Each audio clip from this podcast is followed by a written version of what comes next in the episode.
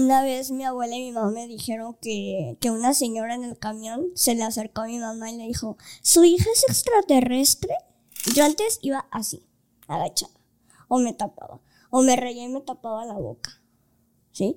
Ahorita ya no, ahorita yo voy a gusto, si voy amargada, voy amargada a gusto, pero a gusto. Vas echando madres a gusto, Eh, pero a gusto, yo voy a gusto, ¿no?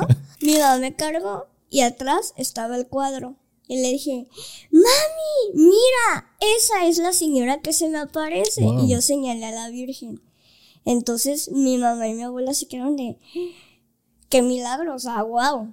Clínicamente los doctores le dijeron a mi mamá de que, pues que ella no iba a vivir, que pues se despidiera así, así me lo planteaba a ella. Yo creo que la última persona que le agradecería sería mi papá. Y si me preguntas, oye, ¿por qué le agradeces? Si, por así decirlo, si por su culpa naciste así, porque una vez una persona, varias personas me dijeron, oye, Vi, no lo odies porque por su culpa naciste así.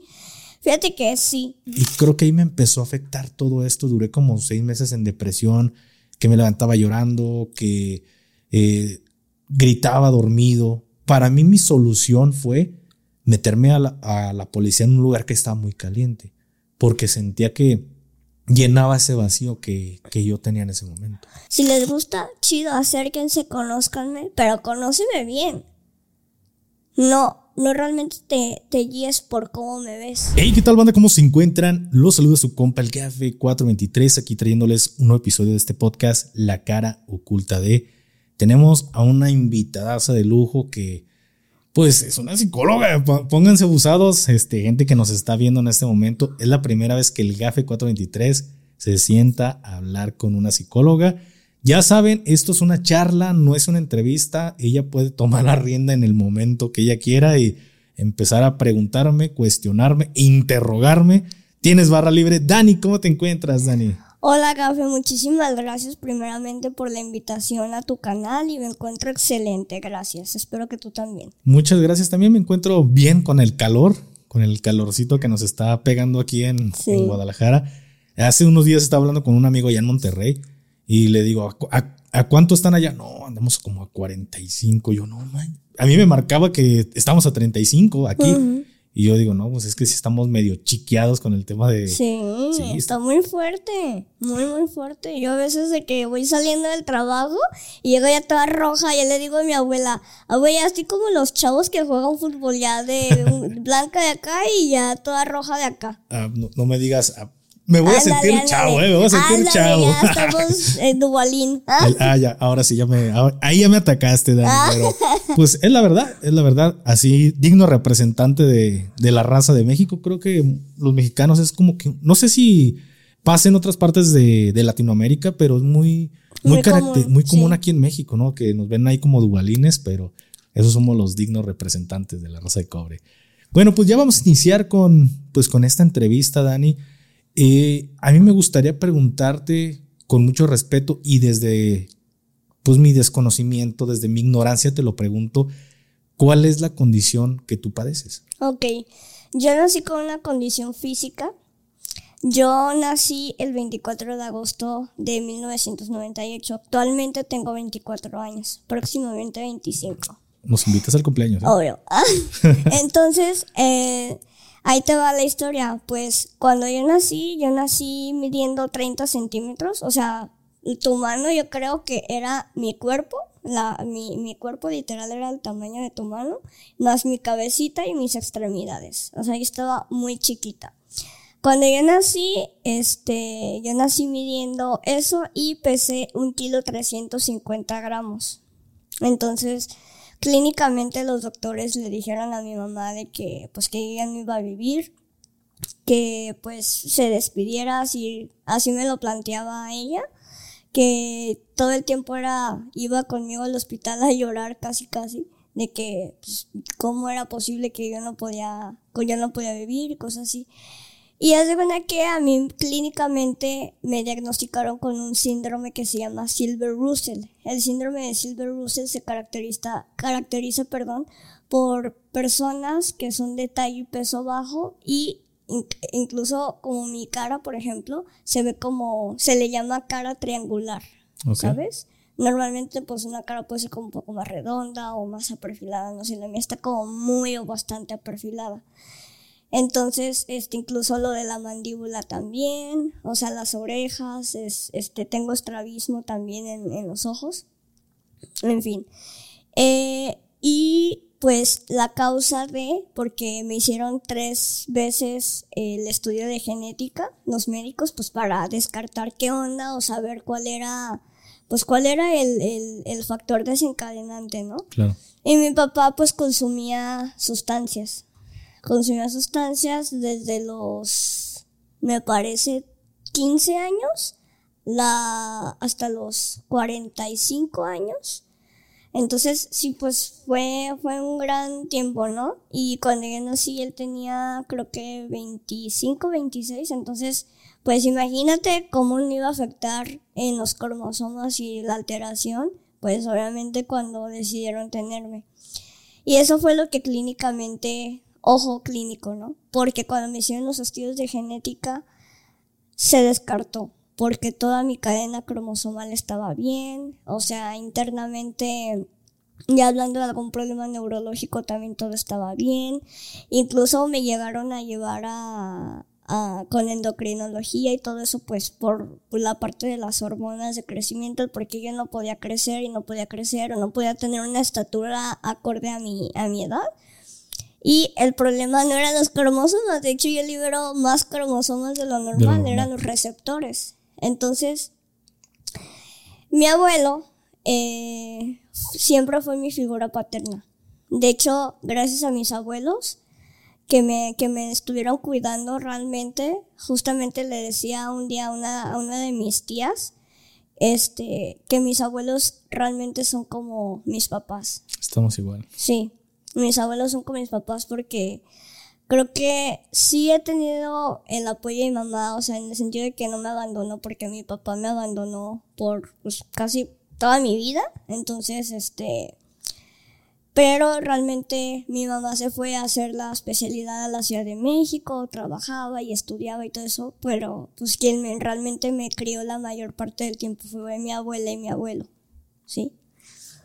Entonces, pues para mí ha sido pues todo, pues todo un tema, ¿por qué? Porque Incluso mi abuelo le dijo a mi mamá, a ver, ¿por qué la llevas a que le estén picando? O imagínate, yo toda chiquita y pues las agujotas, para mí, qué, qué dolor, ¿no? Claro. Si finalmente, si tiene un síndrome, pues un síndrome no se quita. No se le va a quitar con pastillas, ni con análisis, ni con inyecciones, ni con nada de eso. Lo único que necesita Fernanda o Daniela, que es, me dicen de ambas en, en casa, lo único que ella necesita es amor, atención y cuidados. Que la tratemos como una niña normal. Claro. ¿Sí?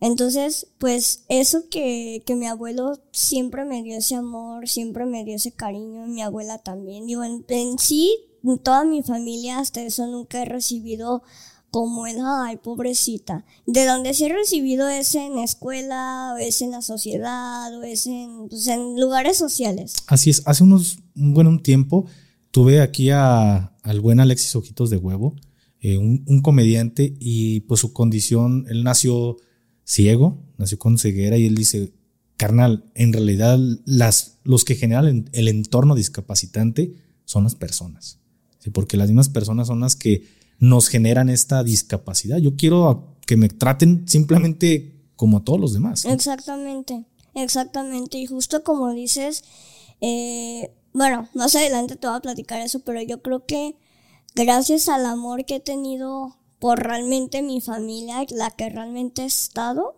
es la que le agradezco el ser quien soy hoy, ¿sabes? Principalmente empezando por mis abuelos, Después, este, mi mamá, mis tíos, y yo creo que la última persona que le agradecería sería mi papá.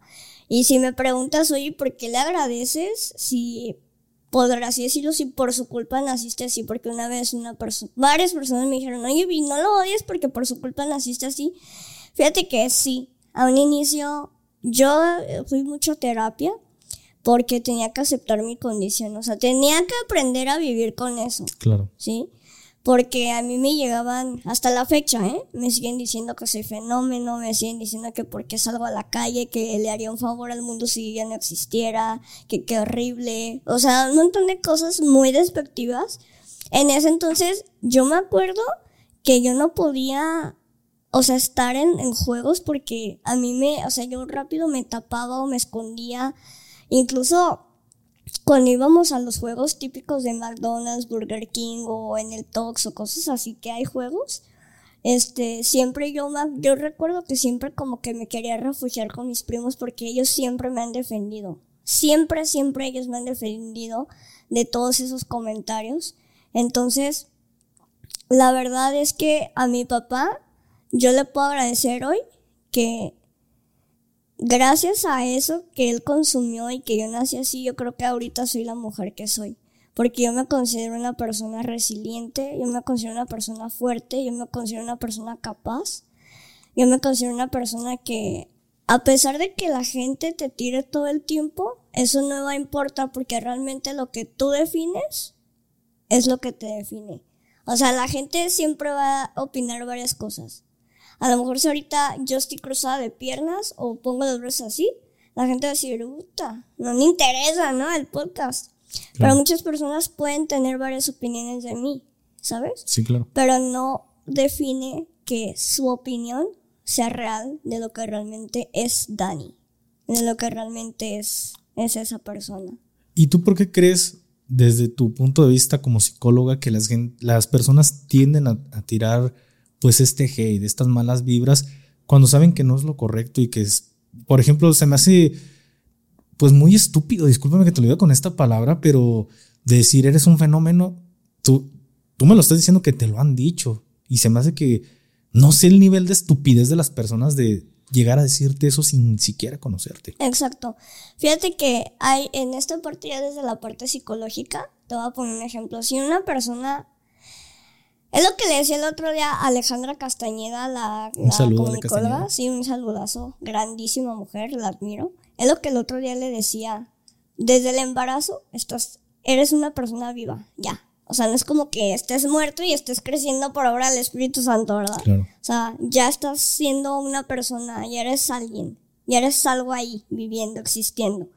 Entonces, si desde el embarazo el papá dice, ya no quiero ese, a ese morro, a ese chamaco, que no sé qué, no te hubieras embarazado, o, o, tu mamá también, por tu culpa me dejó el papá y te pega en la panza, o sea, imagínate si una persona desde el nivel del embarazo, luego en su niñez que también ha vivido violencia, de todos los tipos, hay muchos tipos de violencia, ni siquiera, incluso la violencia, el hecho de que un papá oye, mira, te quiero platicar esto, ay, ahorita no me estés fregando.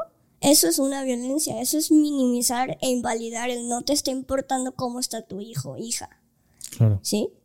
Entonces, si una persona está acostumbrada a vivir todo ese tipo de violencia, en un futuro, ¿qué va a pasar? Así va a ser esa persona.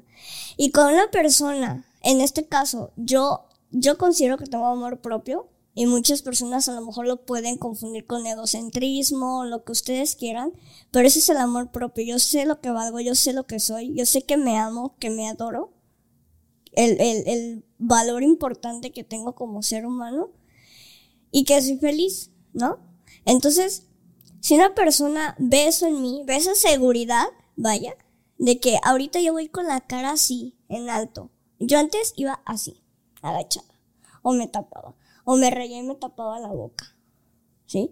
Ahorita ya no. Ahorita yo voy a gusto. Si voy amargada, voy amargada a gusto, pero a gusto. Vas echando madres a gusto. Eh, pero a gusto, yo voy a gusto, ¿no?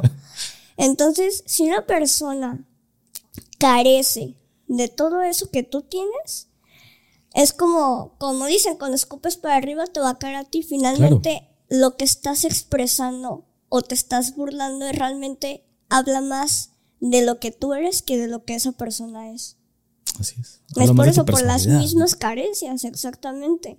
Si una persona carece de amor, carece de, de un autoconcepto, carece de, de, amor propio, de autoestima, de, de lo que tú quieras, incluso interna o externamente, en la primera persona que se va a reflejar es en lo que lo tiene. ¿Sí? Claro. Yo me imagino que tu niñez fue, fue bastante difícil. ¿Cómo, pues tú, cómo es que terminas estudiando la psicología? Eh, ¿Es porque fuiste mucho terapias o cómo te llama, te llama la atención estudiar psicología? Yo estudié psicología justamente por eso, porque tuve mi proceso. O sea, yo parecía Bungie de psicólogo en psicólogo en psicólogo, así, nomás ni uno ni el otro, no sé. Como que no, a lo mejor yo no me sentía cómoda o no sabía andar como con mi caso, no sé, pero yo he ido uh, a lo largo de mi vida con muchísimos psicólogos, ¿no?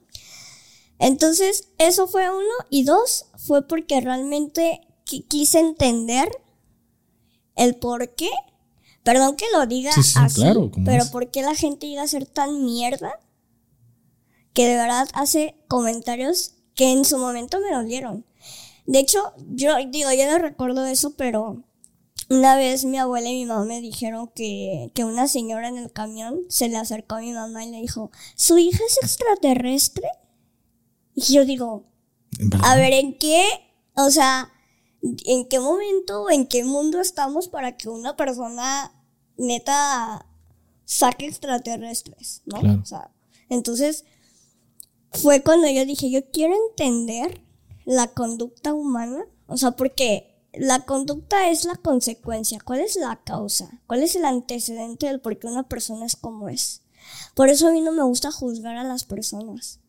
Por eso cuando yo en mis redes sociales, por ejemplo en TikTok, cuando hago en vivos, me tiran y me tiran y me tiran y arréglate los dientes y no ves y fenómeno y ay cabrón me asusté, así me ponen.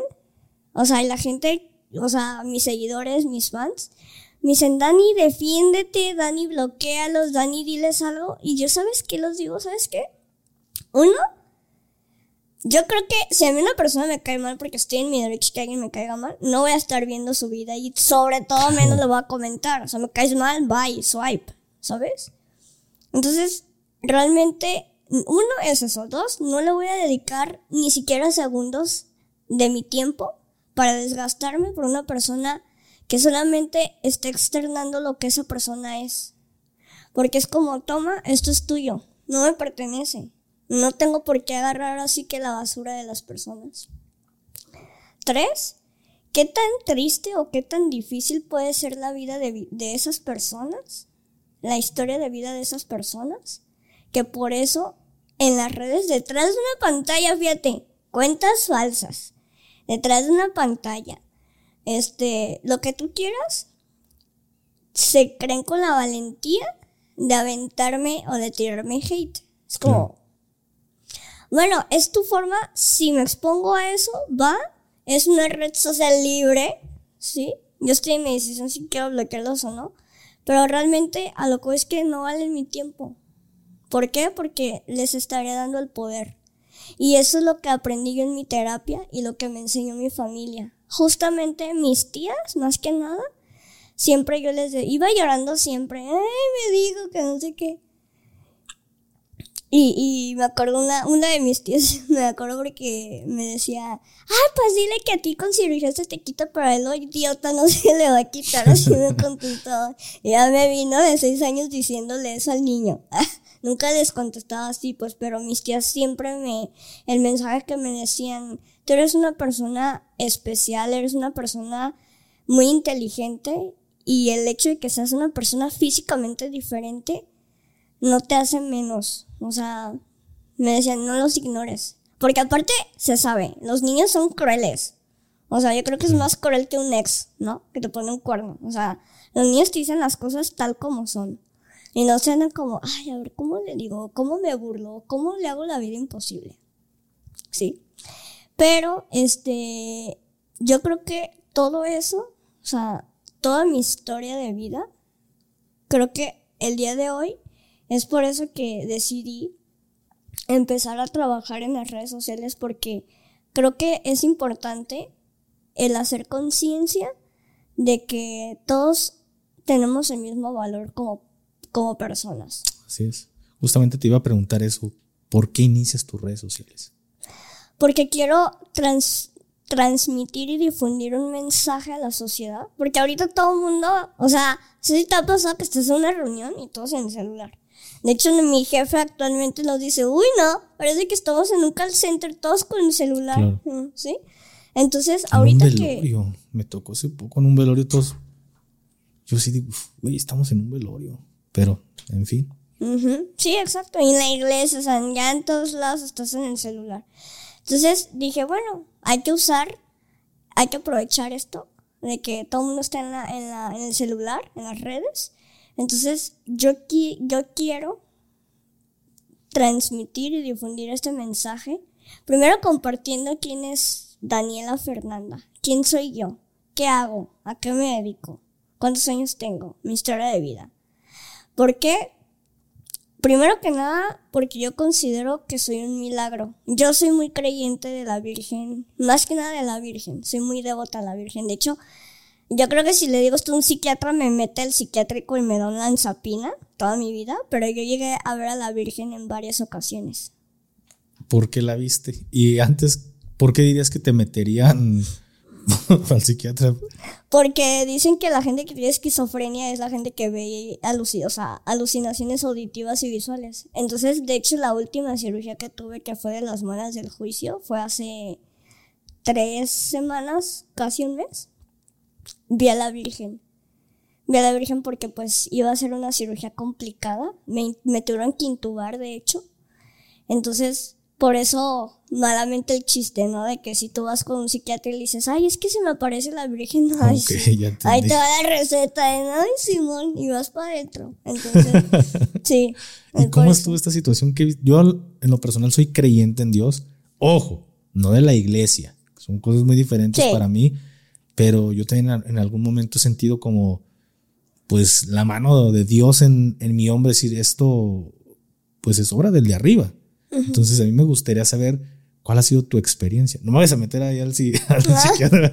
No, no, no, para nada. Yo sí tengo esta porque yo lo he vivido y, y, y fuera, bueno, no tiene ni papel de psicóloga, si hay un paciente me dice eso, creo que no lo derivaría porque yo lo he vivido y yo creo que tenemos que también no solamente cerrarnos o tener una mentalidad de científica, sino que puede ser un todo. Claro. ¿Cómo fue que vi a la Virgen? Realmente, te digo, la última vez fue así de cuando salí de quirófano, se me puso, yo estaba pues en la camilla y se me puso así enfrente y me dio un mensaje. O sea, la escuché, pero es que cuando la veía no me, o sea, no movía la boca, pero yo la escuchaba y estaba viéndome. Y para las otras veces que la vi, yo estaba bien chiquita. Yo estaba bien chiquita y yo pegaba unos llantos horribles que yo creo que dijeron, hombre, alguien la está torturando. Yo tenía unos tres años, creo, si mal no recuerdo la verdad, digo, a mí me lo han contado porque no, yo no lo recuerdo. Me dijeron que así en varias ocasiones decía, es que se me aparece una señora y una señora y una señora. Y como en mi casa en ese entonces no había figuras de la Virgen o estatuas o algo así, una vez que fuimos a la iglesia, mi mamá me cargó y atrás estaba el cuadro. Y le dije, mami, mira, esa es la señora que se me aparece. Y yo señalé a la Virgen. Entonces mi mamá y mi abuela se quedaron de, qué milagro, o sea, wow, ¿sí? Porque pues, ¿cómo era la señora? Y pues no, pues es que estaba con las manos así y luego a veces se pone así, pero, o sea, pues ni, ni por aquí les pasó hasta que yo en ese momento les dije que que esa era la señora que se me aparecía y señalé a la Virgen de Guadalupe. Ok.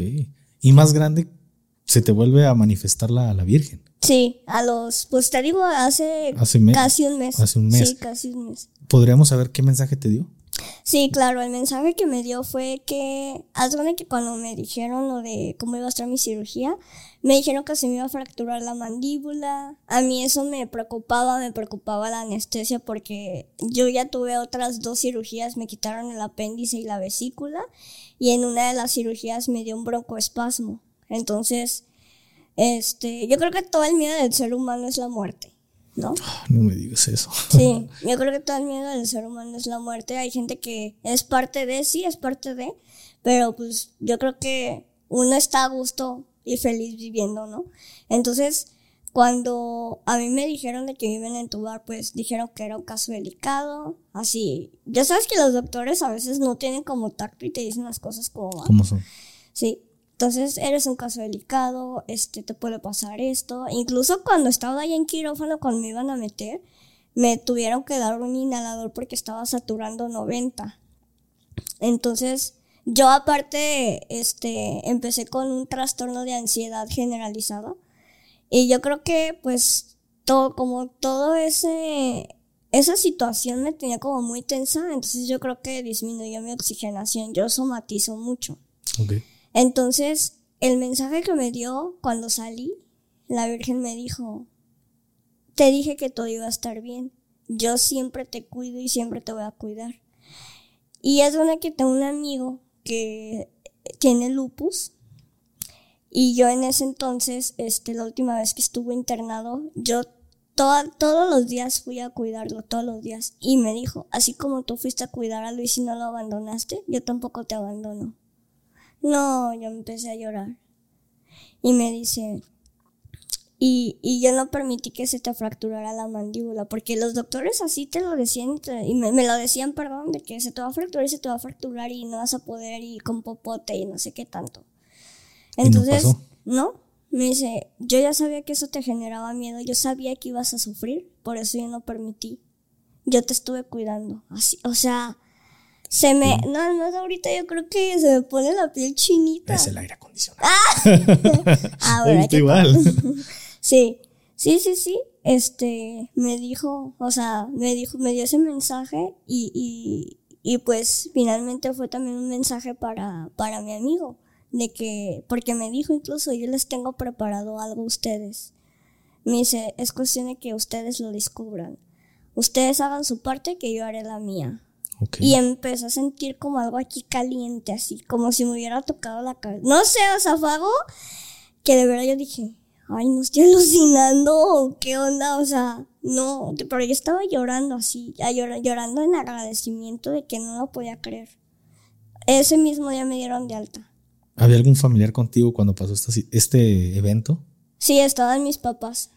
Mi mamá me, me fue a ayudar, pero mi papá llegó después pero estaban ahí los dos. Pero mi, mi familia estaba atenta en el WhatsApp porque no podían, pues no puedo. No, hombre, somos una familia de 10 multiplicados por 50. O sea, entonces no es imposible que estuvieran todos ahí en quirófano. Pero de hecho, de las veces que estaban en el hospital, ellos siempre, siempre, siempre se turnan para irme a cuidar. O sea, hasta eso nunca he vivido una situación de, de abandono por mi familia, de en, estando en un hospital siempre me han ido a ver. Siempre has tenido la apoyo. Sí, hay fila. Ah. Qué bueno, y eso, es muy, muy lindo por parte de todos ellos. Justamente aquí veo a, tu tía que, que está apoyando y de verdad eso se valora muchísimo. Yo desgraciadamente pues vivo en una familia muy disfuncional, muy separada y, y creo que ese siempre ha sido uno de mis sueños desde que era muy pequeño. En algún momento era a mi familia unida, no por la tragedia, sino por, vengan, vamos a, a reunirnos, a estar bien. Pero pues desgraciadamente pues nos une la tragedia nada más. Entonces, qué bueno que tengas el apoyo por parte de, de toda tu familia, Dani. A mí me gustaría, pues tengo una duda más bien. ¿Tú crees que la, la, mentalidad de los niños puede hacerse cambiar o se la pueden cambiar los mismos padres haciendo conciencia en los pequeños? Sí. Justamente lo que, como tú educas a tu hijo, hija, hije, como dicen ya ahora. Eh, es, es conforme, los, los niños son como una esponja. Incluso yo diario me ando peleando con la esponja de los trastes, que por más que le echo agua y le exprimo, sigue saliendo jabón. ¿Sí? Así es un niño. Si tú todo el tiempo lo estás educando, tú le das el ejemplo de que te burlas de la gente, de que dices groserías, de que tratas mal a las mujeres, etcétera, etcétera, etcétera, que son muchísimos, muchísimos factores.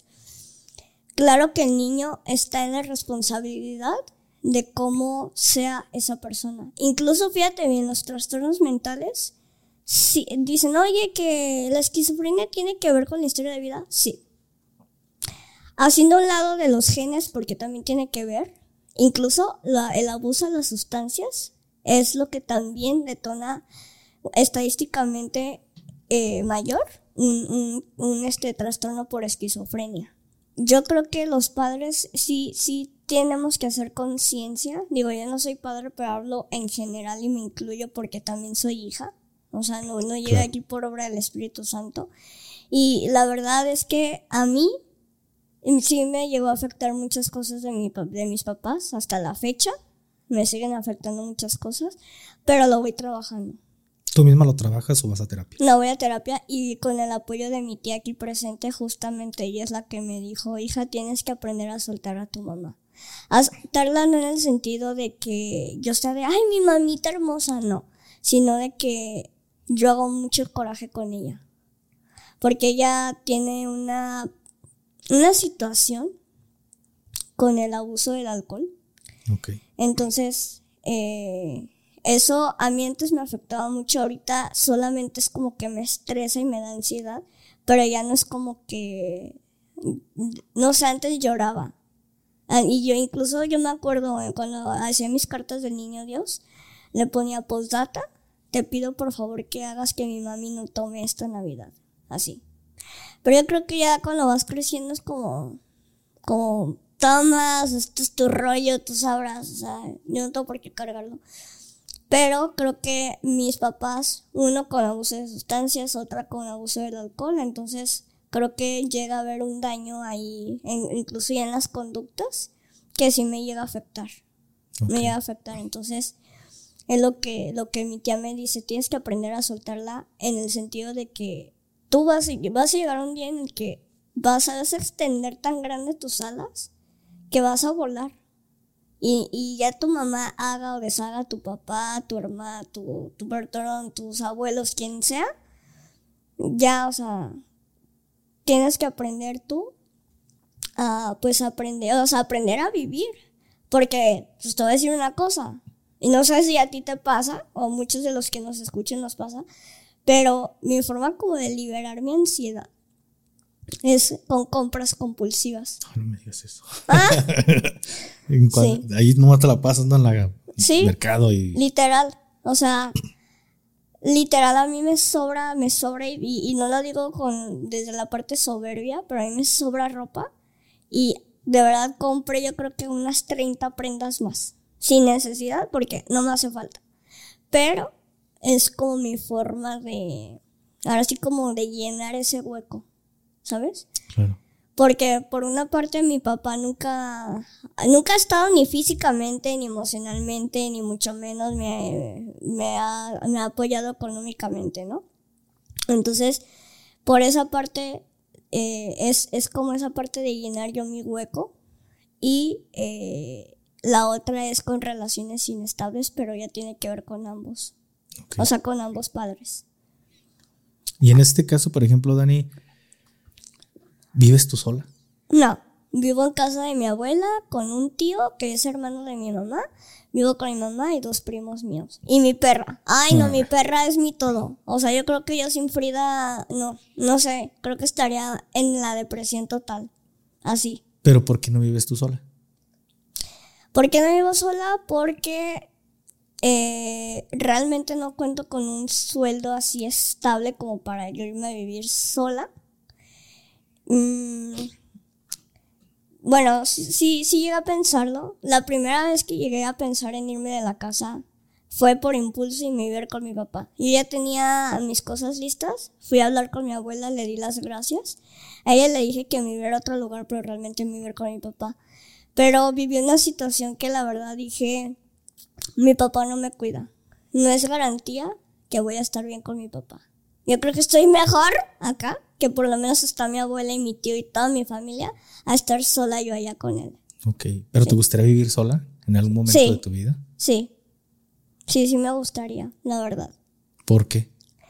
¿Por qué me gustaría? Porque creo que tendría un poco más de paz, tendría yo mis propias o sea, como mi propia comodidad.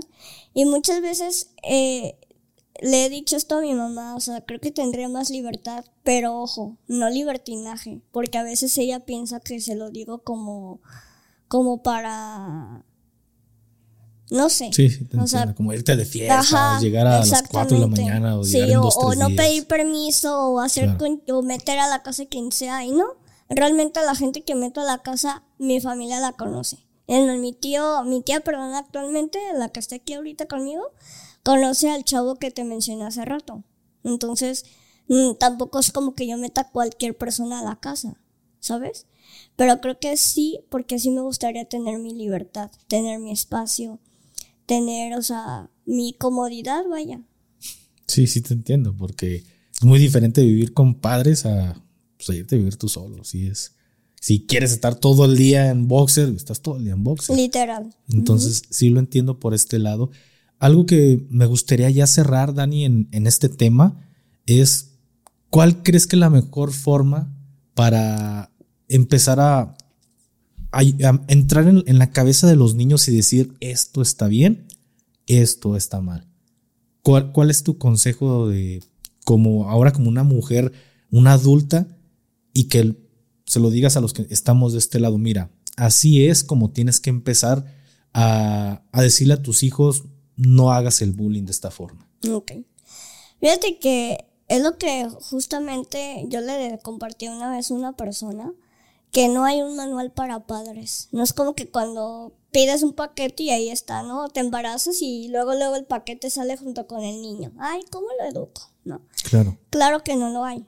Pero yo lo que sí recomiendo es la terapia. Oye, ¿por qué terapia? ¿Por qué? Porque tú tienes una historia de vida y estás inconscientemente enseñándole a tu hijo a vivir como a ti no te gustó vivir. Ok. ¿Sí? Sí, sí, sí. Entonces, estoy, es, estoy analizando todo lo que me estás diciendo. ¿eh? sí, o sea, tienes que trabajar primero tú tus heridas. Es como cuando vas a tener una relación. Si terminas con una, tienes que sanar para tener otra. No que, ah, ya la superé. ¿Y qué pasa con esa relación? Se puede seguir el mismo patrón. La siguiente, el mismo. No importa si en, tu caso, por ser hombre, no importa si es una Alejandra, una Marta, una Estefanía, una Lorenza, no importa. Si tú no trabajas tu historia principal, y déjame decirte algo importante. La forma en cómo nos relacionamos con los, en este caso tú con las mujeres y yo con los hombres, tiene que ver con nuestros padres. Tú con tu mamá y yo con mi papá. A ver, explícame eso. Si tú tienes una relación disfuncional con tu pareja, y, se vuelve el mismo tema todo el tiempo, haz una comparación de cómo ha sido tu relación con tu mamá y qué, comparas de tu mamá con tus relaciones de pareja. Controladoras, manipuladoras, invalidan tus emociones, este, incluso violencia física, porque hay mujeres que violentan físicamente a los hombres. Claro. Ah, oye, ¿cómo era tu infancia? Ah, pues mi mamá me pegaba, me decía que los hombres no lloraban, me manipulaba, me chantajeaba, me mangoneaba, un montón de cosas. ¿Sí? Ah, ¿y lo sanaste? No. Oye, ¿cómo, cómo han sido todas tus relaciones? Uh, y haz de cuenta que es una tala comparativa casi a la par. Entonces, primero tiene uno que sanar todas las heridas en sí, hablando ya de la, respecto a tu pregunta yo recomiendo que vayan a terapia. Obviamente nadie va a ser un papá perfecto, nadie va a ser, pero tiene que, uno tiene que trabajar con sus propios límites para poder tener límites con los demás. Porque un límite no es castigar, eso es agresión. Un límite no es gritar, eso es agresión. Un límite no es quitar, eso es agresión. Un límite no es pegar, eso es agresión. Okay. Un límite es te enseño y el por qué no te dejo hacer esto. No es solamente un, dame el agua. ¿Por qué? Porque se me da la gana y por qué no. Así es. Entonces, ¿qué va a pasar? Pues el niño a escondidas pues, va a agarrar el agua. ¿Sí? Pero tienes que decir, ¿sabes qué? Ahorita no puedes tomar agua, a lo mejor porque te tomas una pastilla que la indicación es no tomes agua por tanto tiempo. Así es. Fíjate que a mí, ahorita tú haces la recomendación de ir a terapia. Mucha gente piensa que ir a terapia es, no, yo no estoy loco, yo estoy bien. Y algo se me quedó bien grabado, vas a ir pronto con, con este Villicaña, un saludo Villicaña, y me, me dio una, una frase que se me quedó bien, bien marcada, que el cerebro también se enferma, la mente también se enferma, igual que el cuerpo, la mente también se enferma, y hay que reconocerlo y decir, no ando al 100, pues voy con un especialista, así como cuando traes una tos o un dolor muy fuerte, pues también hay que reconocer que quizá tu estado anímico, mental, psicológico no es el correcto y pues no somos unos profesionales en esa rama y pues hay que acudir con gente especialista como tú. ¿Tú qué recomiendas? ¿Qué le puedes decir a las personas que no se animan a ir a, terapia? Yo creo que eh, no te esperes a tener una crisis de ansiedad. No normalices tener ansiedad porque yo veo que ahorita ya hay muchos trends en TikTok, TikTok de que, ay, tengo ansiedad. Sea, realmente la ansiedad no es un juego, la depresión no es un juego, ningún trastorno mental es un juego. ¿Sí? Entonces, no te esperes o no normalices el sentirte mal. Todos tenemos emociones negativas, sí, pero ya cuando están fuera de tu control, es decir, tienes conductas disruptivas, tienes esta impulsividad, tienes una nula tolerancia a la frustración, ya físicamente tu cuerpo lo expresa, ahí es un, ahí es ahora sí que todas las red flags que tu cuerpo te está, tu cuerpo y tu mente te están mandando de que neta, atiéndete. Así es. Sí. O sea, ¿por qué te tienes que esperar a tener un ataque de pánico? Para decir, no manches. Me pasó en el, cuando estuve en el hospital trabajando, llegaban pacientes que creían que les estaba dando un infarto, les hacían estudios, tu, tu corazón está bien, bro, o sea, relájate, te dio una crisis. Ah, qué crisis, ni qué nada, iban con otro doctor y lo mismo. Hasta que terminaron conmigo así, sentaditos. Así como, yo no quería estar aquí. Ya, bueno pues tenemos una hora, lo que quieras, ¿no? Si nomás quieres aprovechar la hora para, para verme, pues está bien. ¿Qué es lo más difícil de ser psicóloga? Para ti en lo personal. Lo más difícil es que te quedas con todo. Te quedas con todo.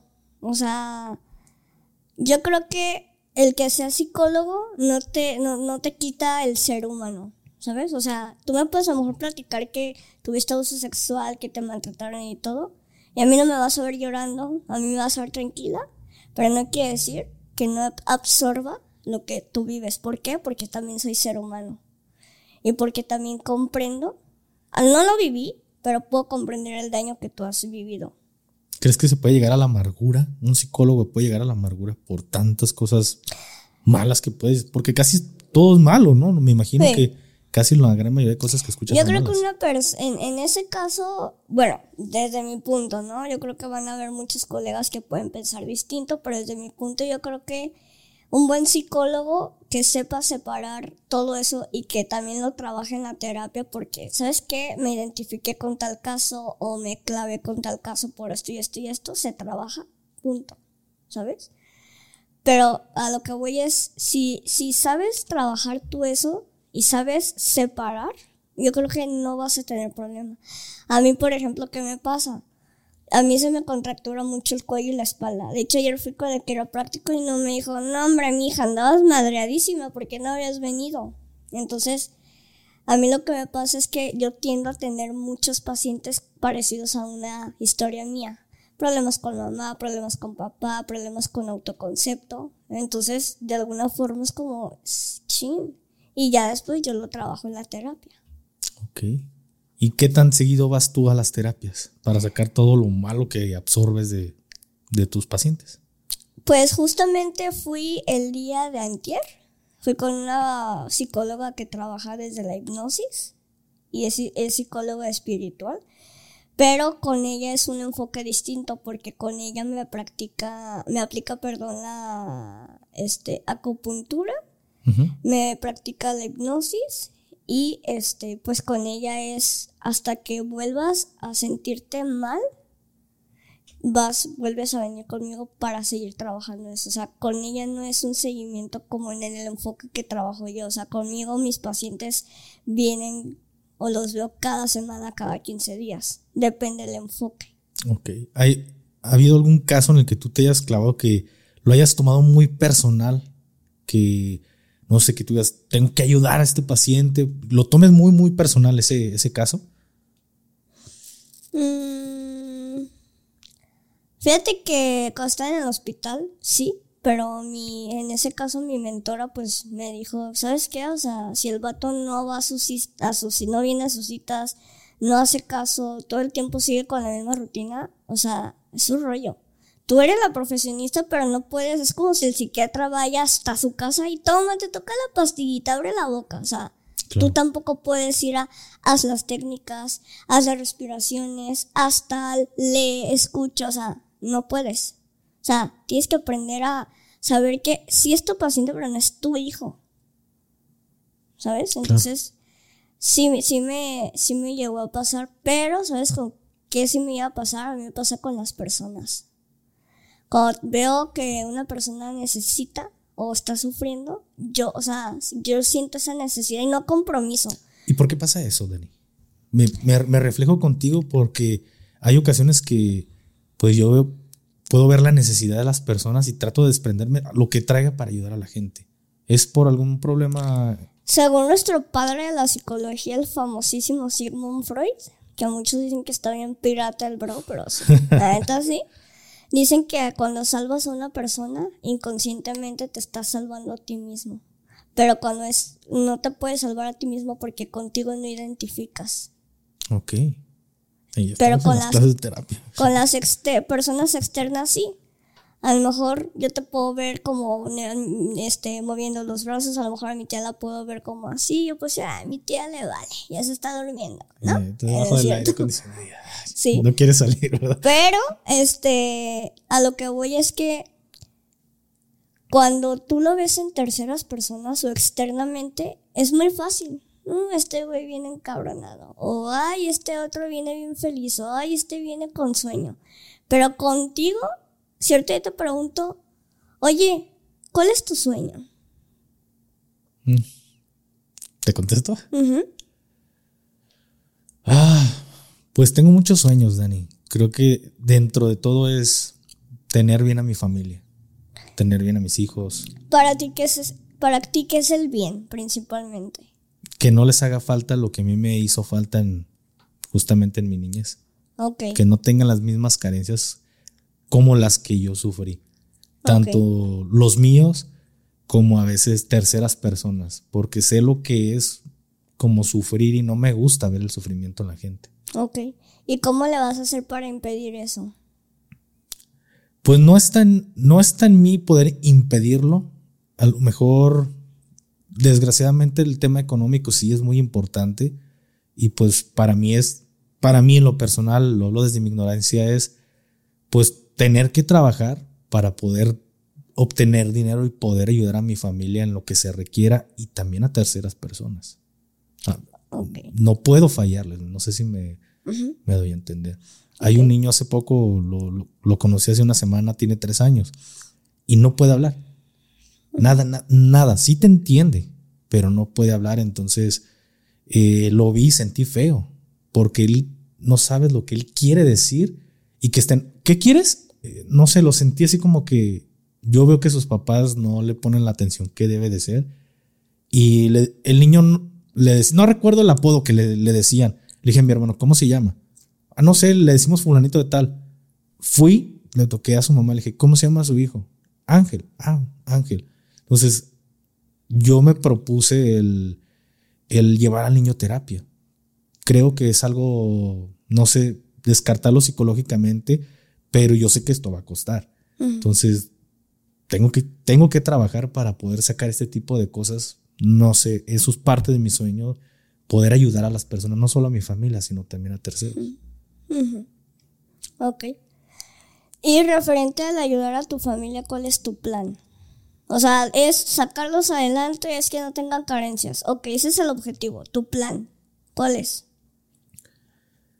Tener no sé, ahorita tener que estar ahorrando, no estar malgastando el dinero, porque también quiero poner alguna, algún negocio, alguna empresa que, que me pueda ayudar no solo de subsistir de, redes sociales, sino tener como otro ingreso por otro lado. Entonces también quiero preparar a, mi familia, darle los estudios que quizá en su momento no tuve y justamente como, como lo que hablamos ahorita de, de terapias, si es necesario llevar a, mi familia con terapias.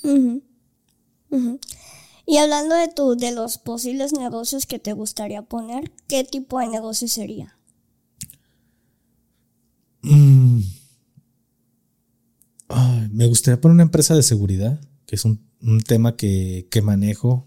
No lo veo así como, creo que me voy más por otros lados, pero no descarto poner una empresa de, de seguridad a corto plazo. Ok. ¿Te relacionarías con alguien o tú solo? O sea, asociarías, perdón.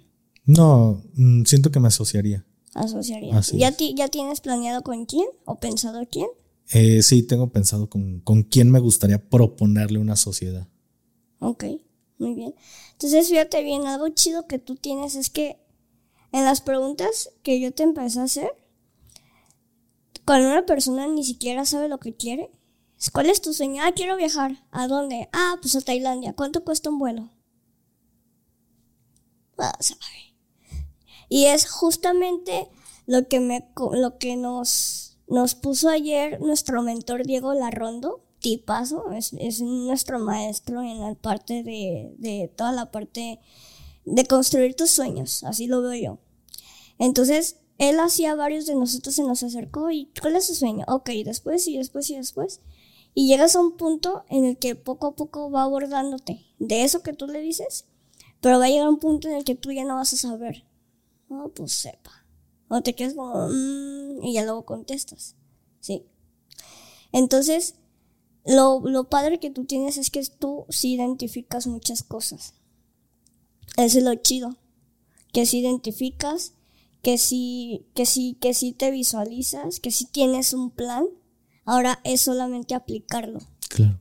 ¿Sí? Justamente nos decía ayer, oye, este, nos dijo, ay, yo quiero estar bien mamado. ¿Quieren saber cuál es mi plan? ¿Cuál es mi plan, perdón? ¿Cuál? Ver Netflix. o sea, ¿dónde la viste, no? Pues claro que no. O sea, tienes que tener un plan realmente que realmente te esté dando resultados. Pero un plan es aplicarlo. No solamente tenerlo aquí, sino hasta cuándo, cuánto tiempo más vas a estar postergando tus sueños. O qué es lo que vas a esperar para lograr eso que quieres. Es que fíjate, Dani, yo no, yo trato de no, no sé, te lo hablo desde mi ignorancia, trato de no ver las cosas como un sueño. Yo los trato de ver como un proyecto, tanto a, a corto, mediano y largo plazo. Porque si yo lo veo como un sueño, mm, siento que de ahí no va a pasar. Entonces me tengo que, yo mismo me empiezo como eh, a, a, presionar y empezar a organizar y empezar a hacer. Y no, no solo que, ay, me quiero comprar una camioneta. ¿Qué estás haciendo para poderte comprar esa camioneta? Y justamente él nos decía, o sea, los, los sueños muchas, o sea, pueden tener sinónimos. Puede ser meta, puede ser objetivo, puede ser este, este, proyectos, puede ser, o sea, todo. O sea, un sueño puede ser todo eso. Es cuestión de cómo lo, cómo lo etiquete, que al final es una etiqueta cada persona, ¿no? Cómo lo etiquete cada persona. Pero finalmente, yo por eso regresando a lo de mi historia, yo por eso tuve dos caminos. A pesar de que he tenido el apoyo de mi familia, a pesar de que hasta la fecha me siguen tirando cuando voy en la calle, yo creo que yo, yo ya consciente, porque soy una persona consciente, racional y emocional, pude haber decidido, ¿sabes qué? La neta, tiro la toalla, no quiero seguir viviendo esto, o la neta, es parte de mi realidad. No voy a cambiar a la gente, gente así va a haber en todos lados, pero no está en mí. Así soy, así voy a ser. Si les gusta, chido, acérquense, conózcanme, pero conóceme bien. No, no realmente te, te guíes por cómo me ves. Así es, darte la oportunidad. Y si no me quieres conocer, y si ya te caigo mal, si no me conoces, pues también, es tu rollo. O sea, yo creo que también hay ciertas personalidades que nomás que dices, uy, no, así este, por más que los saludo, la neta no me cae. Y es válido. Hay que también saber que somos seres rechazados. Irrechazables. Así es. Para ti, ¿qué es más difícil trabajar un niño o un adulto? Trabajar psicológicamente, que sea tu paciente. Porque ahorita que yo no, no sentí me estabas trabajando. Mm. Y ya a lo mejor, fíjate, yo siendo creo que un poquito más consciente, me estoy dando cuenta que un niño es más fácil trabajar un niño que, ah, me está sacando plática y pum, pum, pum, lo empiezas a sacar los problemas que traiga. ¿Es más fácil o se resisten más? No, es más fácil. El problema son los, o sea, bueno, no problema, más bien, es más difícil porque, como te digo, o un niño, como dicen, es como una esponja. Y hay muchas técnicas que a los niños, dibujos, este, mímica, lo que tú quieras. Y un niño no le vas a preguntar, oye, ¿has tenido abuso sexual? No. A un niño le puedes incluso poner títeres y el niño te va a estar haciendo el juego. Oye, ¿y esto qué significa? Ah, es que soy yo con mi abuelito. Ok. ¿Sí? Y así, o sea, así puede ser una forma de que el niño exprese desde la parte de la mímica que, que está siendo abusado sexualmente. Pero a lo mejor si tú le preguntas a un adulto, o se pone a llorar, o entra en crisis, o lo evade. Es un es que me duele, mejor te digo que no. ¿Y cómo le terminas sacando algo que él estaba evadiendo en ese momento? Pues seguirlo confrontando. Ok. Seguir confrontándolo hasta que poco a poco. Tampoco es, no, es que sí es cierto, o sea, no le vas a decir eso. O sea, ¿cómo confrontas a una persona? Yo, por ejemplo, a una persona que, que seguido confronto, le suelo decir que esa persona le tiene miedo al amor. Y yo, pues, este, le digo, pues yo también lo he pasado. Y esa persona, luego, luego es casi, casi, ¿no? Ay, mira, la luz es blanca. Y le digo, y le vuelvo a sacar el tema, pero con otra pregunta. ¿Qué es lo que te más te ha dañado en tus relaciones? Y es cuando ya, poco a poco me empieza, y pero luego, luego vuelve a evadir. Ok. A mí, me, a mí me gustaría preguntarte algo muy personal, Dani. Eh, hace rato hablábamos de la muerte. Tocaste el miedo a la muerte y, y últimamente siento que está más presente ese miedo a lo que lo sentí hace años. Vengo de un lugar, estuve en el ejército, donde se viven actividades que puedes perder la vida. Estuve en fuerzas especiales que actividades que inclusive como adiestramiento está peligrando tu vida aventarte de 10, 15 metros en, una soga de rapel. Entonces, yo sabía que la muerte podía estar o estaba muy cerca de mí y se podía dar esa situación, pero lo, lo normalizaba. Hoy en día, no sé, como que dijeron de una forma muy diferente de la muerte. Hace, hace unos, un mes más o menos falleció el hermano de, de mi mamá y me, me afectó a los dos o tres días fue cuando creo que lo digerí de una forma muy diferente a lo de antes. Creo que ver gente que no tenía la cabeza o un pedazo de, su tapa, de, su, cráneo, mm, yo se podría decir que me volví como seco, no sé, no encuentro la palabra como, no me afectaba o sentía que no me afectaba. Pero verlo en un ataúd a mi tío me afectó porque, no sé, me empezó a dar un miedo a, morir. Justamente ese, ahora es un miedo de, hoy en algún momento me voy a, me voy a morir y no sé, no sé, no sé cómo decirte. sacarlo de aquí me cuesta. Sí, se le llaman pensamientos catastróficos y lo que tú tienes es estrés postraumático. ¿Por qué? Pues por todo lo que tú viste, o sea, finalmente te digo, eres ser humano y lo normalizaste, pero llegas a un punto en el que está, vuelves a programar a tu cerebro de que, pues eso no es normal, no es como que en cada esquina estén descubriendo a la gente o te estén golpeando con talas para que te hagas más, más duro. No sé, es un, es un decir, yo realmente no sé cómo se vive en el ejército, ¿no? Te lo digo por las películas que ya es que luego, luego le meten un montón de, de rollo, pero ya después Adone que nuestro cerebro es, todo el tiempo está programándose. Y si tú otra vez lo acostumbras como a vivir sanamente, lo, estás acostumbrando a hacer esto que estás haciendo de los podcasts, el hecho de a lo mejor si ahorita se muere un zancudo aquí, es como, ay. Claro. ¿Sí? Sí, sí. Lo veo. Y eso se le llama estrés postraumático. ¿Por qué? Porque tu subconsciente todo se queda, todo lo guarda. Y ya el ver como a lo mejor cosas que a lo mejor para mí y para mí es como, que bueno, ¿no? Mugre zancudo que nos va a dar niño, pero para lo mejor es como, a ti casi casi tú le haces un, hay un este, una tumba, ¿no? Pero, pero tiene que ver con todo lo que viviste y que no, no has trabajado, o sí lo trabajaste. No lo trabajé. Mira, cuando yo salgo del ejército, eh, yo estuve poquito más de ocho años, casi los ocho años y medio. Cada que salía de vacaciones me daban un mes aproximadamente de vacaciones. La primera semana siempre fue difícil, o era difícil, porque me, me daba mucha temperatura. Se puede decir que como si me enfermara la primera semana. Yo sentía que era porque mi cuerpo se relajaba de no estar como una situación de alerta que empezaba con temperatura. No sé si en algún momento las personas que nos estén viendo, si tú lo has pasado, que cuando haces mucho ejercicio, inclusive hasta te da fiebre. Y dicen los, albañiles, el primer día de, albañilazo hasta temperatura te da. Entonces, cada año me pasaba lo mismo. Cuando yo salgo del ejército, imagínate vivir ocho años y casi ocho años y medio en, pues, en esta vida, porque es un estilo de vida, justamente como tú dices, al que te programas y te programaron, porque no te programaste tú. Ahí poco a poco es parte del adiestramiento, del entrenamiento este chip que te meten y te cambian del estilo de vida civil al estilo de vida militar. Y cuando sales ya no hay quien te enseña o quien te programa.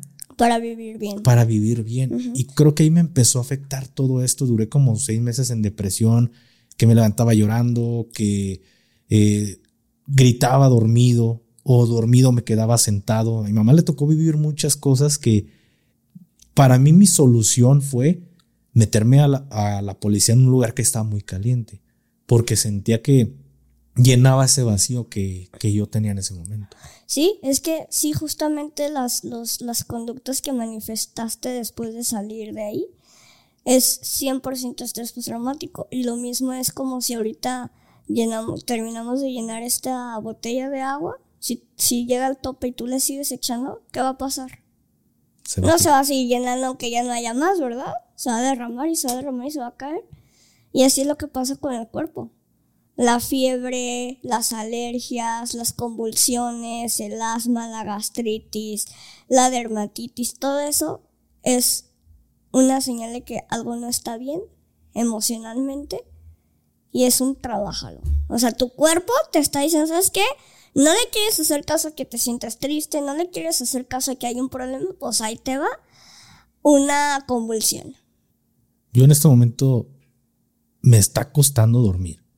Son las 3 de la mañana y sigo despierto, son las 7 de la mañana y ya me desperté.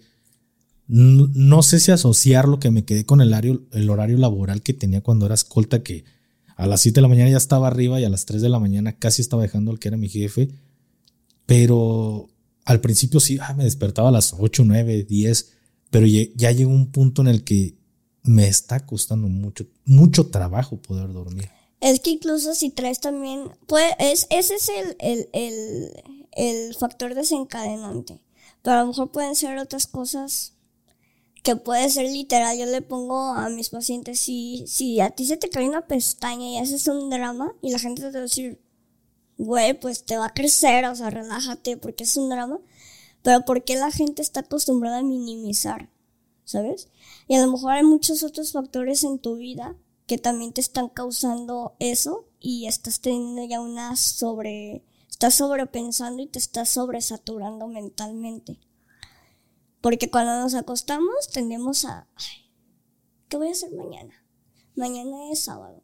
Ay, bueno, mañana puedo levantar a las 11. O sea, ya estar pensando en esas cosas, ya son segundos, minutos, horas que ya no dormiste. Porque no te duermes y ya mañana te levantas, ok. O ten un itinerario. O sea, entonces estamos acostumbrados a que te acuestas o también luego, luego es el trin. Ah, ay, mi crush, ay, a huevo, ya me ¿no? entonces, entonces, uno tiene que buscar la forma sana de poder conciliar el sueño. Primero identificar si, eso, si son pensamientos, si son síntomas físicos, si son recuerdos o lo que sea, primero identifícalo. Después que lo identifiques, aterrízalo. Después de que lo aterrices, busca una solución. Y cuando es todo junto lo que tú acabas de decir, ¿cómo lo aterrizo? Porque son problemas psicológicos, sueños, recuerdos, eh, estar pensando en el trabajo, todo me pasa. ¿Cómo aterrizo tantas cosas? En una sola palabra, y a lo mejor te da risa, pero literal, psicología acudir a un experto. Muy bien.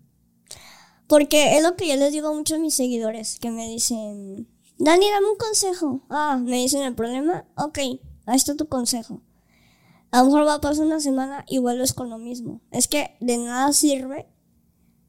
Porque es lo que les digo, no soy consejera, soy psicóloga. No, pero los psicólogos dan consejos, no. Yo todas las herramientas tú sabrás si las tomas o las ahí las dejas guardadas que se telarañen, ¿sabes?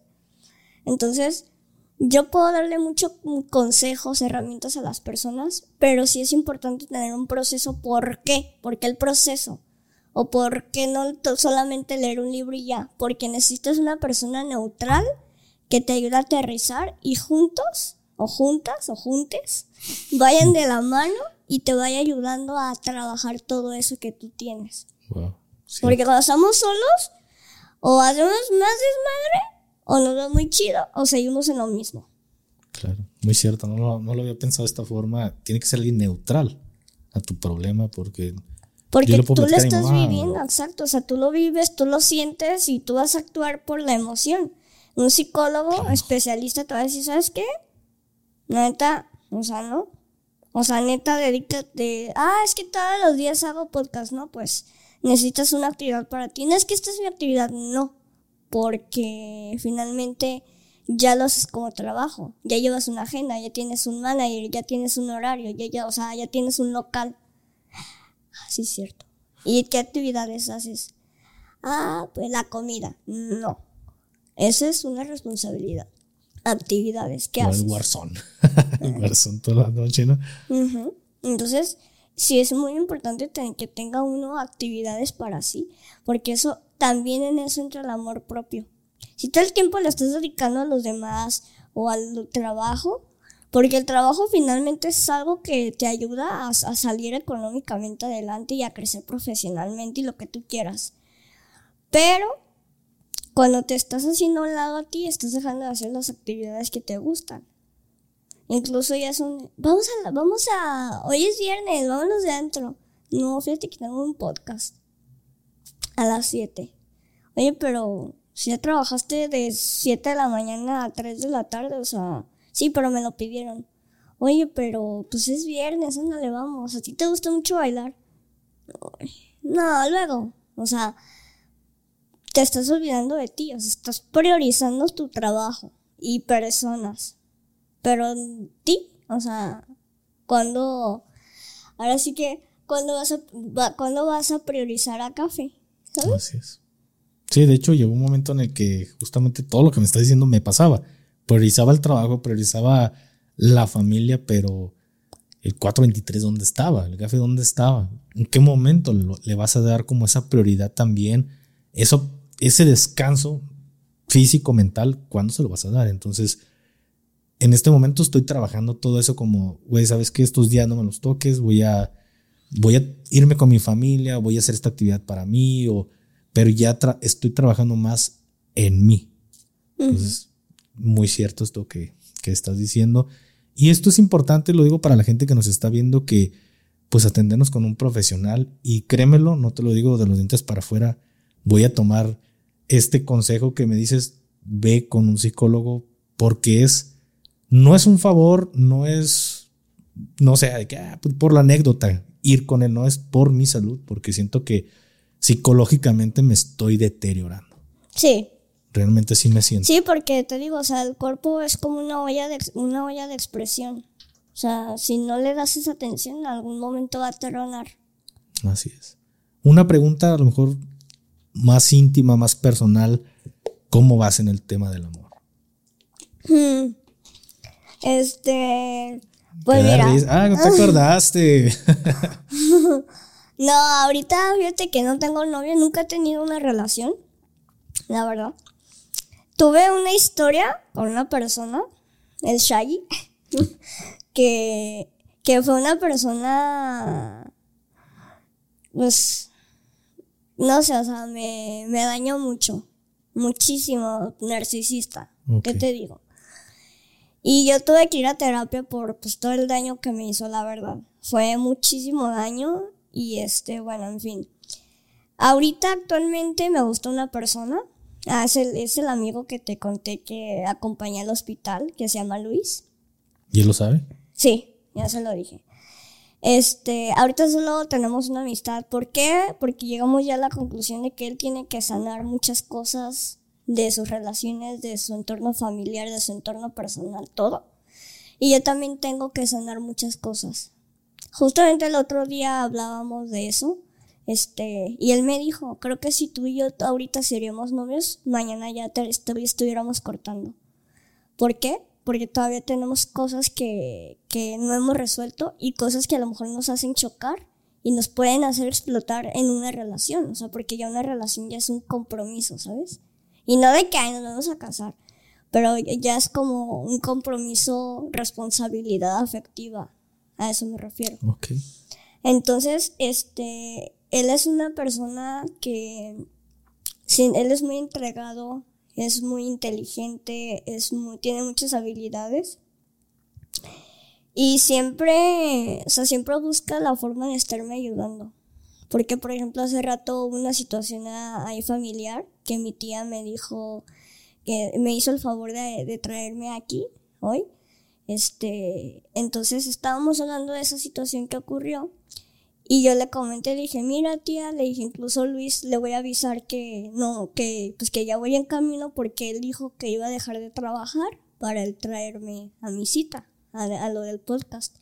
Y él me, y mi tía me dice, me dice, el que no tiene vela en el entierro se preocupa más que la persona que se tiene que preocupar. Entonces, él, por ejemplo, siempre ha sido una persona como detallista, o sea, que se preocupa, me procura, me invita, o sea, experimentamos ya un montón de cosas juntos así, o sea, entonces creo que gracias a que también trabajé una parte con mi papá, cambió mi patrón. Ok. Porque yo tendía a relacionarme con puro, o me gustaban puros personas narcisistas, hombres narcisistas. Eso es lo que tú buscabas en ese momento. Ajá. Y ahorita pues Luis es todo lo contrario a Alejandro. Todo. ¿Te gustaría formar una familia? Hijos, un esposo. Sí. Digo, hijos la verdad no sé. Ah, eh, porque, porque pues no sé, o sea, creo que, por, por ejemplo, ahorita yo creo que estoy muy en friega, y así lo digo, o sea, en el sentido de que estoy con mis proyectos, mi trabajo, mis salidas, lo que a mí me gusta hacer. Y pues un hijo ya es como darle esa atención. Y no es en el sentido de, ay, qué egoísta, no le quieres dar tu tiempo a otra persona más. No, porque sí le doy mi tiempo a otras personas. Pero ya un hijo ya es una responsabilidad literal. Y si te soy honesta, honesta así, te lo comparto en público. El otro descubrí con la psicóloga que mi miedo a ser mamá es que yo repita mi patrón de mi mamá y mi papá con mis hijos. Porque pues de alguna forma algo inconsciente se queda contigo. Pero, ¿crees que sí te llegue a afectar? Digo, porque yo en su momento viví una situación muy fea en mi niñez, golpes, maltratos y demás. Y hoy en día creo que trato de evitar lo más posible todo, volver a repetir estos patrones de conducta de mis papás, ahora con mis hijos. Entonces, mi papá por menos me hubiera parado una chinga, por, no sé, por menos. Ahora yo con mi hija trato de de hablar antes de y tratar de ponerme a su nivel. No digo que sea menos, pero creo que me doy a entender de a veces pensar como un niño el por qué está haciendo las cosas y tratar de demostrar o de enseñarle con ejemplos, justamente como decías hace rato, el por qué no puedes tomar ese bote de agua. Mira, si agarras esto, te va a pasar esto. Entonces, creo que me afectó en su momento, sí me afectó mucho el haber vivido muchas cosas malas con mis papás, pero justamente hoy es todo lo contrario. Entonces, podrías tú hacer lo mismo, de mm. no repetir los mismos patrones de conducta que hicieron tus padres en su momento hacia ti. Sí, de hecho, de hecho, justamente, o sea, trabajo muchas cosas. Este, yo por ejemplo, no sé, o sea, sí estoy trabajando muchísimas, muchísimas cosas en mí que, por ejemplo, mi mamá y mi papá tienen o tenían. Y, en su momento yo también las tuve, las hice, deshice y todo. Pero hoy por hoy que, o sea, que soy una persona como más centrada, que sé lo que quiero o que sé qué, qué cosas buenas me puedan pasar.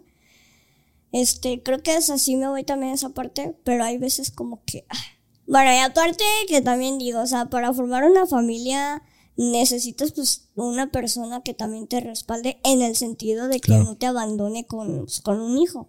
Digo, porque yo lo viví.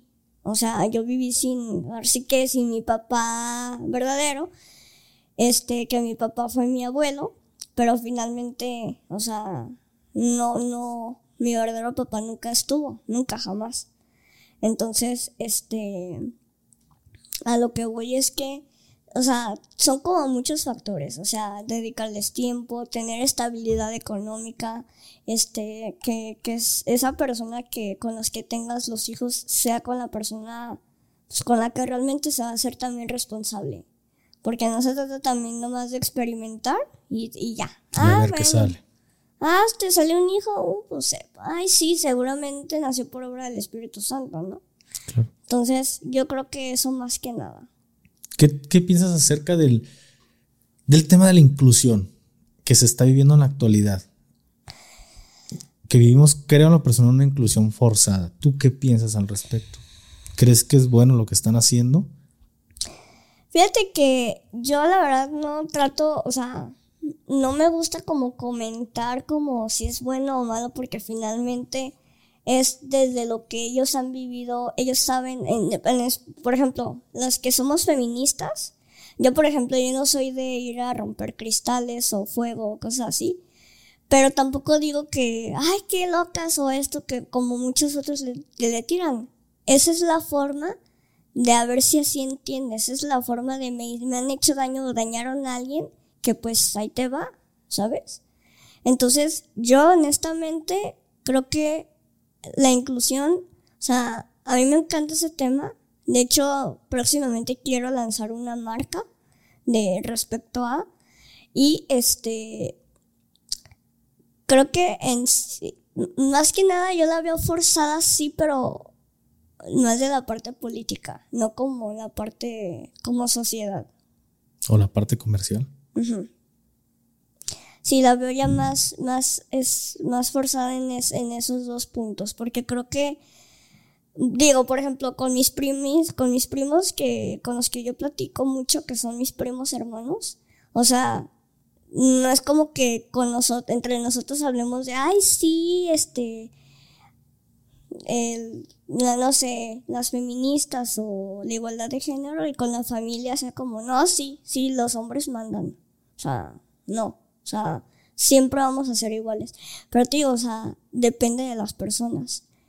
Pero yo, por ejemplo, yo sí quisiera hacer una, o sea, generar conciencia, porque en sí la inclusión es un todo las personas con capacidades diferentes, las personas con este preferencia sexual distinta, todos esos, o sea, no solamente es la igualdad de géneros, es un todo. Pero te gusta cómo lo llevan en tema de la política o en el tema comercial, ¿te gusta cómo se está llevando el tema de la inclusión? Honestamente, trato de no meterme, o sea, trato de, de no prestar atención, porque por lo mismo de que siento que lo hacen muy forzado, la verdad es que es como, o sea, no inventes, ¿sabes? Entonces, por eso cuando veo, yo ni soy de comentar ni de estar man, o sea, si yo lo voy a compartir con alguien, lo voy a compartir con alguien como muy individual, porque digo, finalmente, si quieres conocer mi punto, siento que está muy obligado, pero realmente si hubiera realmente un cambio o la intención, creo que el país no estaría como está. Claro, sí, porque yo te comento esto porque de repente, pues sí veo muchas cosas que a mí en lo personal no me gustan y digo, creo que abusan de los movimientos, abusan de, de lo que se está haciendo para sacar un beneficio propio. Hmm. Eso es lo que a mí no me gusta. Creo que están abusando de la, de la inclusión, por eso te comento la inclusión forzada. Creo que no es la forma en la que lo es, la forma correcta en la que lo están haciendo. Un ejemplo muy claro, siempre lo pongo, es Disney cómo está forzando la inclusión y a, veces digo, la gente no se da cuenta que lo están haciendo nada más por un tema comercial y no por un tema de en verdad hacer una inclusión correcta. Eso es lo que yo no estoy de acuerdo, pero yo agradezco que hayan personas justamente como tú que ayudas a cambiar esa forma, ese, ese chip de, de las personas que, pues no sé si no, volvemos a lo mismo que lo digo con todo respeto, no sé si están estúpidas que no se dan cuenta del que pueden llegar a sentir mal a una persona con, con un comentario chistoso. Yo siempre, se lo he dicho a mi familia, no te rías de lo que están diciendo tu hijo, no te rías de un chistecito que sabes que está es apoyar es la violencia. Exactamente. Yo lo digo, si mi hija hace algo mal, yo, mi familia no se ríe. Tienen prohibido reírse si está, está haciendo algo mal. ¿Por qué? Porque yo siento que en el momento en el que te ríes, le estás dando una aprobación a hacer las cosas. Exactamente. Entonces, agradezco que haya gente como tú que nos hace esa apertura de decir, güey, estás mal, pero no como lo están haciendo en otros, en otros medios. Entonces, apoyo mucho la creación de contenido y el valor que has tenido para hacer el contenido que haces hoy en día. Sí, exactamente, porque la verdad es que vuelvo a lo mismo, o sea, hay muchas personas que incluso cuando me ven caminando, casi casi parecen el exorcista que se les voltea casi casi toda la cabeza, o sea, me ven y yo sé, o sea, soy una persona que existe y es normal que me volteen a ver, pero ya cuando todo el tiempo están así,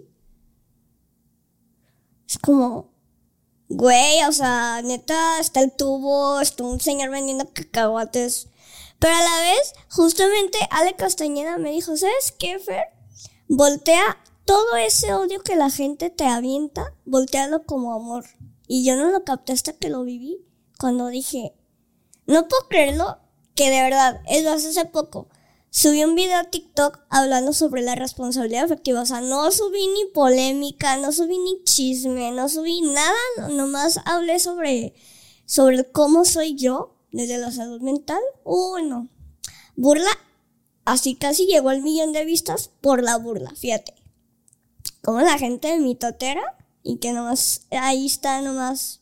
Pero digo, wow, me hicieron, varias cuentas me hicieron videos así como bofándose de mí ya ves que este, creo que es este Eugenio Derbez, que hace el programa de, de, de, que tiene como, que mm. usa como unos dientes así falsos o algo así.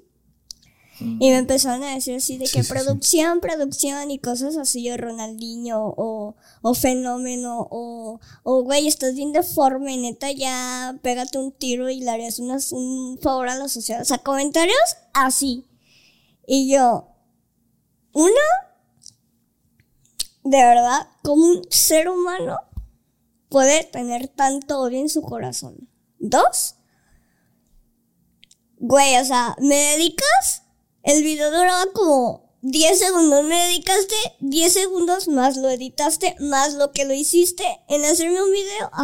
o sea, es la parte de qué chido que de verdad soy tan importante en tu vida que hasta un video me haces. Literal un, me haces un video, te haces cuentas falsas para seguirme tirando, este, te, atreves a seguirme comentando, etiquetar a tus personas, o sea, prácticamente me estás haciendo viral. Gracias. Gracias. Me estás haciendo Qué chido. un favor, güey. Gracias, ajá. Entonces, la te transformaste de una forma positiva. ¿Por qué no te, por qué te defiendes? Vuelvo a lo mismo. Uno, no me interesa cambiar a gente que ni siquiera ve el problema en sus conductas. Dos, no valen mi tiempo. Tengo mucho más cosas que hacer importantes. Imagínate, si yo te hubiera dicho, ¿sabes qué? Tengo que borrar comentarios en TikTok. Te veo 30 minutos más tarde. Dirás, ay, qué flojera. Mi celular sepa dónde lo aventé por allá para, para que grabáramos. O sea, yo respeto mucho como el, si tienes un compromiso, respeta el tiempo y a la persona. Entonces, o sea, no, no le doy interés a, la, a, la, a, lo negativo. Creo que también lo negativo te hace fuerte, te ayuda a aprender, pero eso también depende de qué perspectiva le quieres dar. Si le, si le das ese poder y te haces vulnerable, no es que, ¿cómo no me va a dañar? Sí, sí, pero se trabaja en la terapia. No crean que yo soy segura, no, no todo es gracias a mi familia o no todo es gracias al psicólogo. Es un complemento. Es como una unión.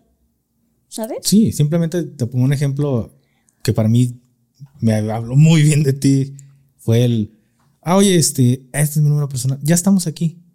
Wow, llegaste 15 minutos antes. Para mí habla súper bien porque me demuestras un respeto hacia mi persona.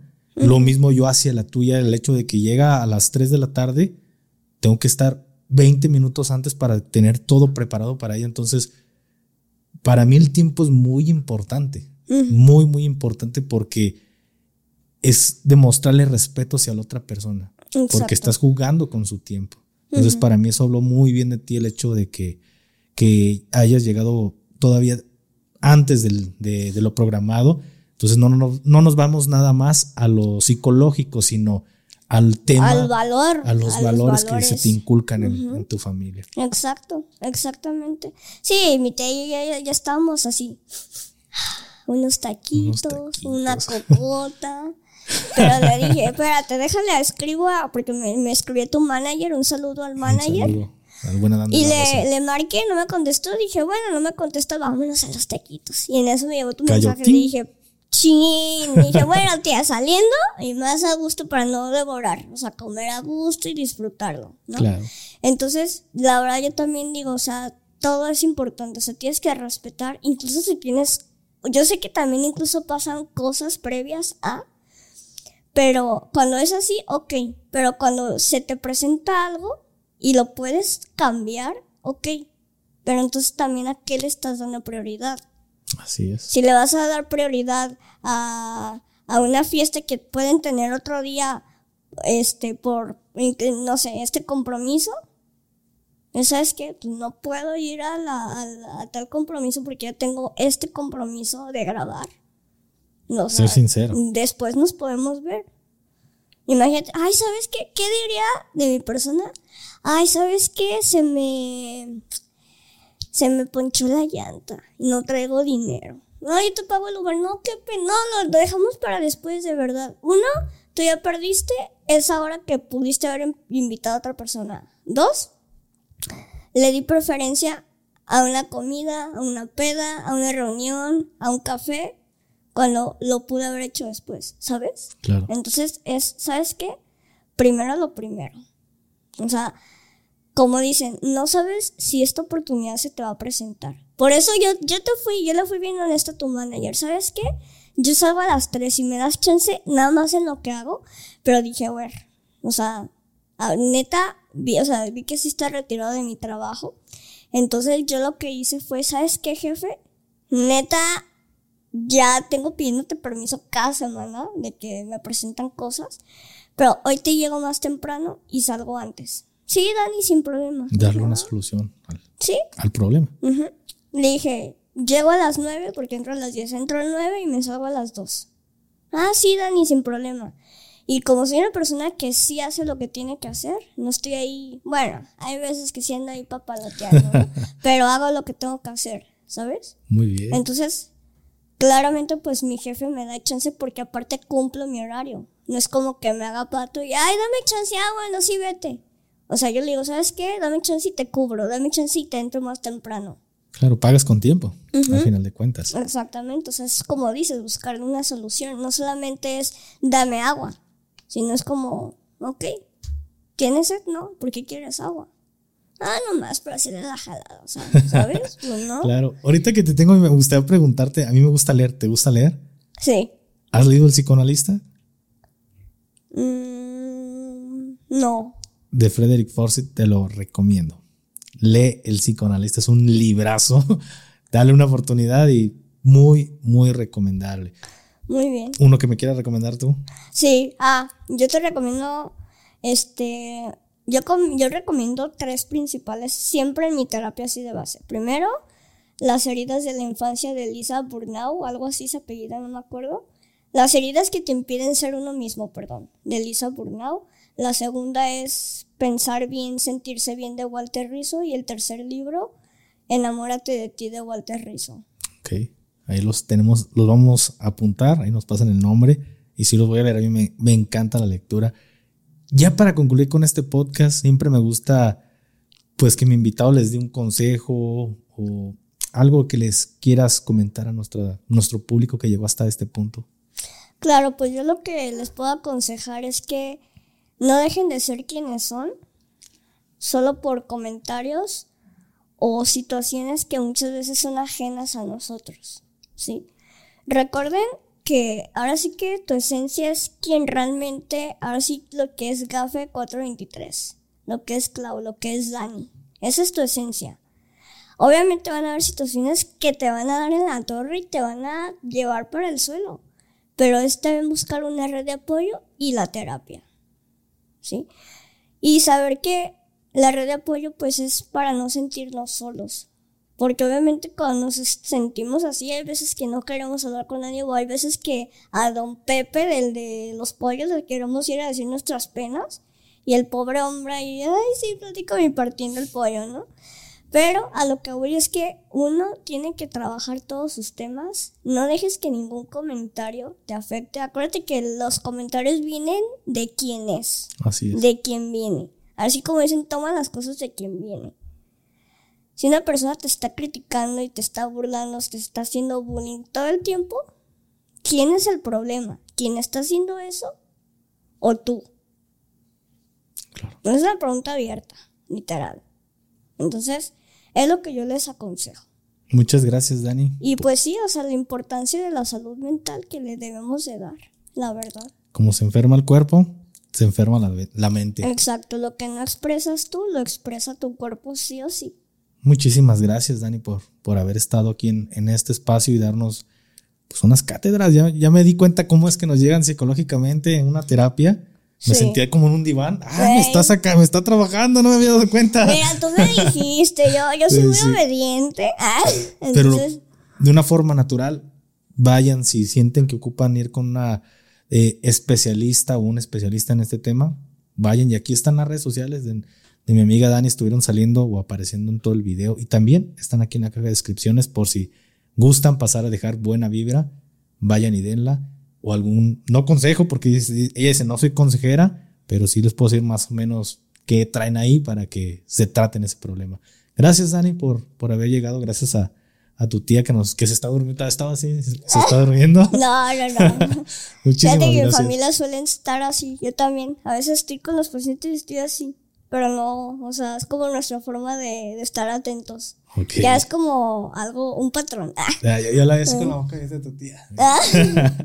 Pues Pero muchas gracias. gracias a ti por haberme invitado y espero que no sea ni el último podcast. ¿eh? Vas a ver ya, ya te amenacé de, esta, de venir pronto para... Esta es tu, tu casa, este es tu espacio, también de, de tu mamá, perdón, de tu tía. Ya, ya estamos ahí teniendo Ya, un podcast también, antes de ¿no? ahí chismeando, pero pues muchas gracias. Y también gracias a todos ustedes por haber llegado hasta este punto. Se despide su compa el Gafi 423. Hasta la próxima. Bye.